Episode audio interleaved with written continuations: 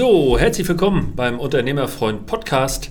Du hast eingeschaltet, weil du dich wieder ein bisschen inspirieren lassen möchtest und deine Unternehmensentwicklung vielleicht ein bisschen nach vorne bringen möchtest. Heute geht es um das Thema ein bisschen, äh, ich würde sagen, Mindset. Und ich möchte dir eine Geschichte erzählen, die wirklich original mir so widerfahren ist und die wirklich für mich ein, ja, eine ganz komische Wirkung hatte. Und zwar in diesem Moment, wo es mir, wo ich das sozusagen erfahren habe. Äh, und äh, deshalb ganz kurz, es geht heute um das Thema Kompetenzvermutung oder die Kompetenz, die ich sozusagen einer Person oder einer Organisation zugeordnet und zugemutet hatte und dann tatsächlich irgendwie doch herb enttäuscht wurde. Was passiert? Ich bin gerade äh, als Gerichtsgutachter in, in einer Unternehmensbewertungssache tätig und hatte Unterlagen abgefordert von der Kläger- und Beklagtenseite, um eine Bewertung vornehmen zu können. Das ist ein normales Vorgehen, normales Doing. Das zieht sich dann in der Regel auch ein paar Wochen und irgendwann kriegt man dann so einen Haufen Unterlagen, den man dann sichten muss, um dann die Bewertung vornehmen zu können. Das war auch in diesem Fall so. Die Besonderheit war von der einen Parteiseite, ähm, das ist noch ein laufendes Verfahren, deshalb will ich da gar nicht detaillierter darauf eingehen, von der Einparteiseite kam also ein Riesenumschlag und vorab sogar noch eine E-Mail mit weiteren Unterlagen drin.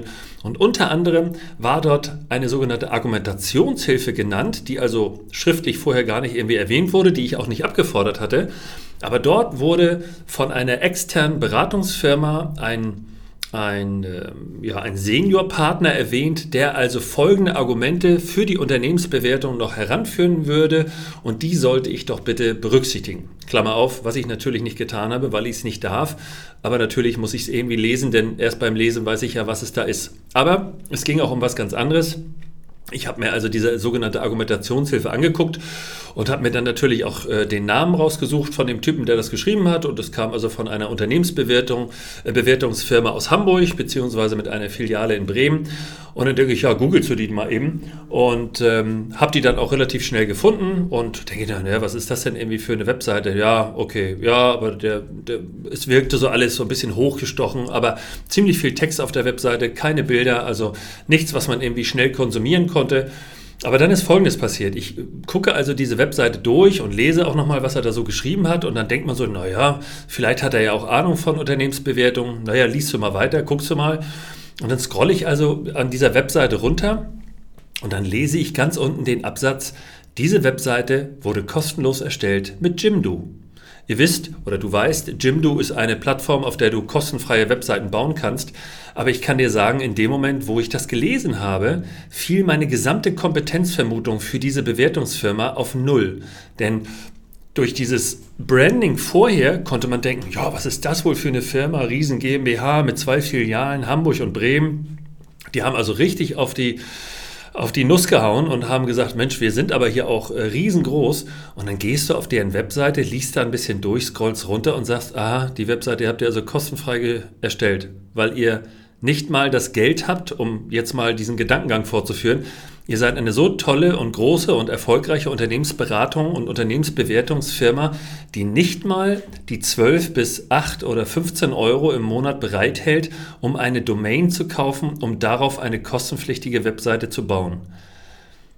Also ich kann euch sagen, oder ich kann dir sagen, in dem Fall fiel meine Kompetenzvermutung wirklich auf Null. Eigentlich fiel sie sogar noch unter Null, weil ich gedacht habe, was für ein grober Fehler. Äh, man spricht über die Erringung der Weltherrschaft und sagt, man ist die Kompetenz vom Lande. Und dann will man am Ende doch nur eine kleine Cola, äh, weil man gemerkt hat, ach nö, nö das, das muss aber nicht sein. Und diese Geschichte war für mich wieder ein irres Learning und das möchte ich dir heute in, im Rahmen dieser Folge einfach weitergeben, weil es wirklich extrem wichtig ist, dass das, was du nach außen spiegeln möchtest, beziehungsweise das, was du von dir spiegeln möchtest, deine Qualität, die beim Kunden als sogenannte Qualitäts- oder Kompetenzvermutung ankommen soll und ankommen muss, die muss bitte konsistent sein. Und es kann nicht sein, dass wenn du sagst, ich bin hier der große XY und ich habe einen Stundensatz von X und fahre Y oder komme hier mit dem, mit dem dicken geleasten Daimler vor die Tür, wenn ich dann an irgendeiner Stelle meine Webseite kostenfrei mit so einem Service erstelle, weil ich nicht willens bin, diese 100 Euro im Jahr oder was es dann auch immer ist, zu bezahlen, um dann diese, diesen Hinweis, in dem Fall von Jimdo, natürlich ausgeblendet zu haben, beziehungsweise ihn nicht angezeigt zu bekommen, weil man eben das kostenpflichtige Produkt gebaut hat. Und das gilt im Übrigen für alles. Es gilt nicht nur für die Webseite, sondern es gilt natürlich für alle Korrespondenz. Es gilt für, für alles, was du machst, angefangen bei der Signatur. Wenn du darstellen möchtest, dass du ein qualitatives Produkt hast und du hast eine E-Mail-Signatur, an der man sich Hände und Füße reiben kann, weil sie wirklich aus dem Kaugummiautomaten gezogen wurde, oder du hast ein Logo, was aus dem Kaugummiautomaten gezogen wurde, dann kannst du nicht davon ausgehen, dass deine Gegenseite dir eine hohe Kompetenzvermutung widerspiegelt oder zurückspiegelt.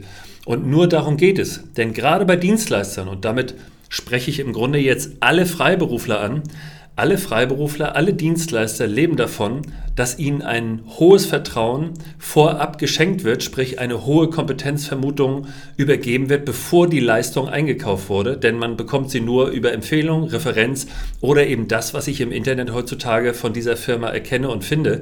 Und wenn das nicht konsistent ist, wenn das nicht zueinander passt, dann fallt ihr in der Bewertung des Kunden auf ein absolutes Minimum.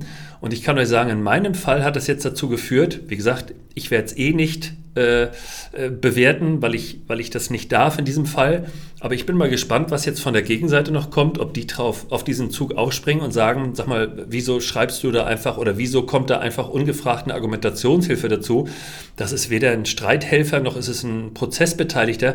Wie kommt ihr dazu, einfach irgendeinen Franzel zu fragen, der seine Meinung zu dieser Bewertung abgibt, ohne dass er gefragt oder beteiligt ist?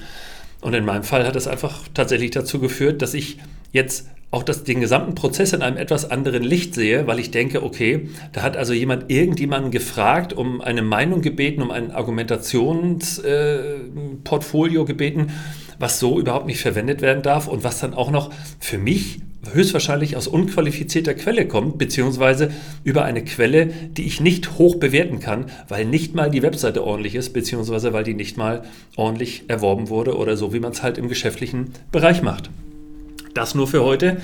Das war es schon von mir. Ich hoffe, die kleine kurze Folge hat dir gefallen. Und äh, wenn sie dir gefallen hat, lass doch ein Like da oder eine positive Bewertung. Abonniere diesen Kanal. Sag es weiter, wenn es dir gefallen hat. Und ansonsten hören wir uns in den nächsten Tagen und Wochen wieder mit einem neuen Thema. Mein Name ist Patrick Stöbe und immer dran denken, die Berater sind.net.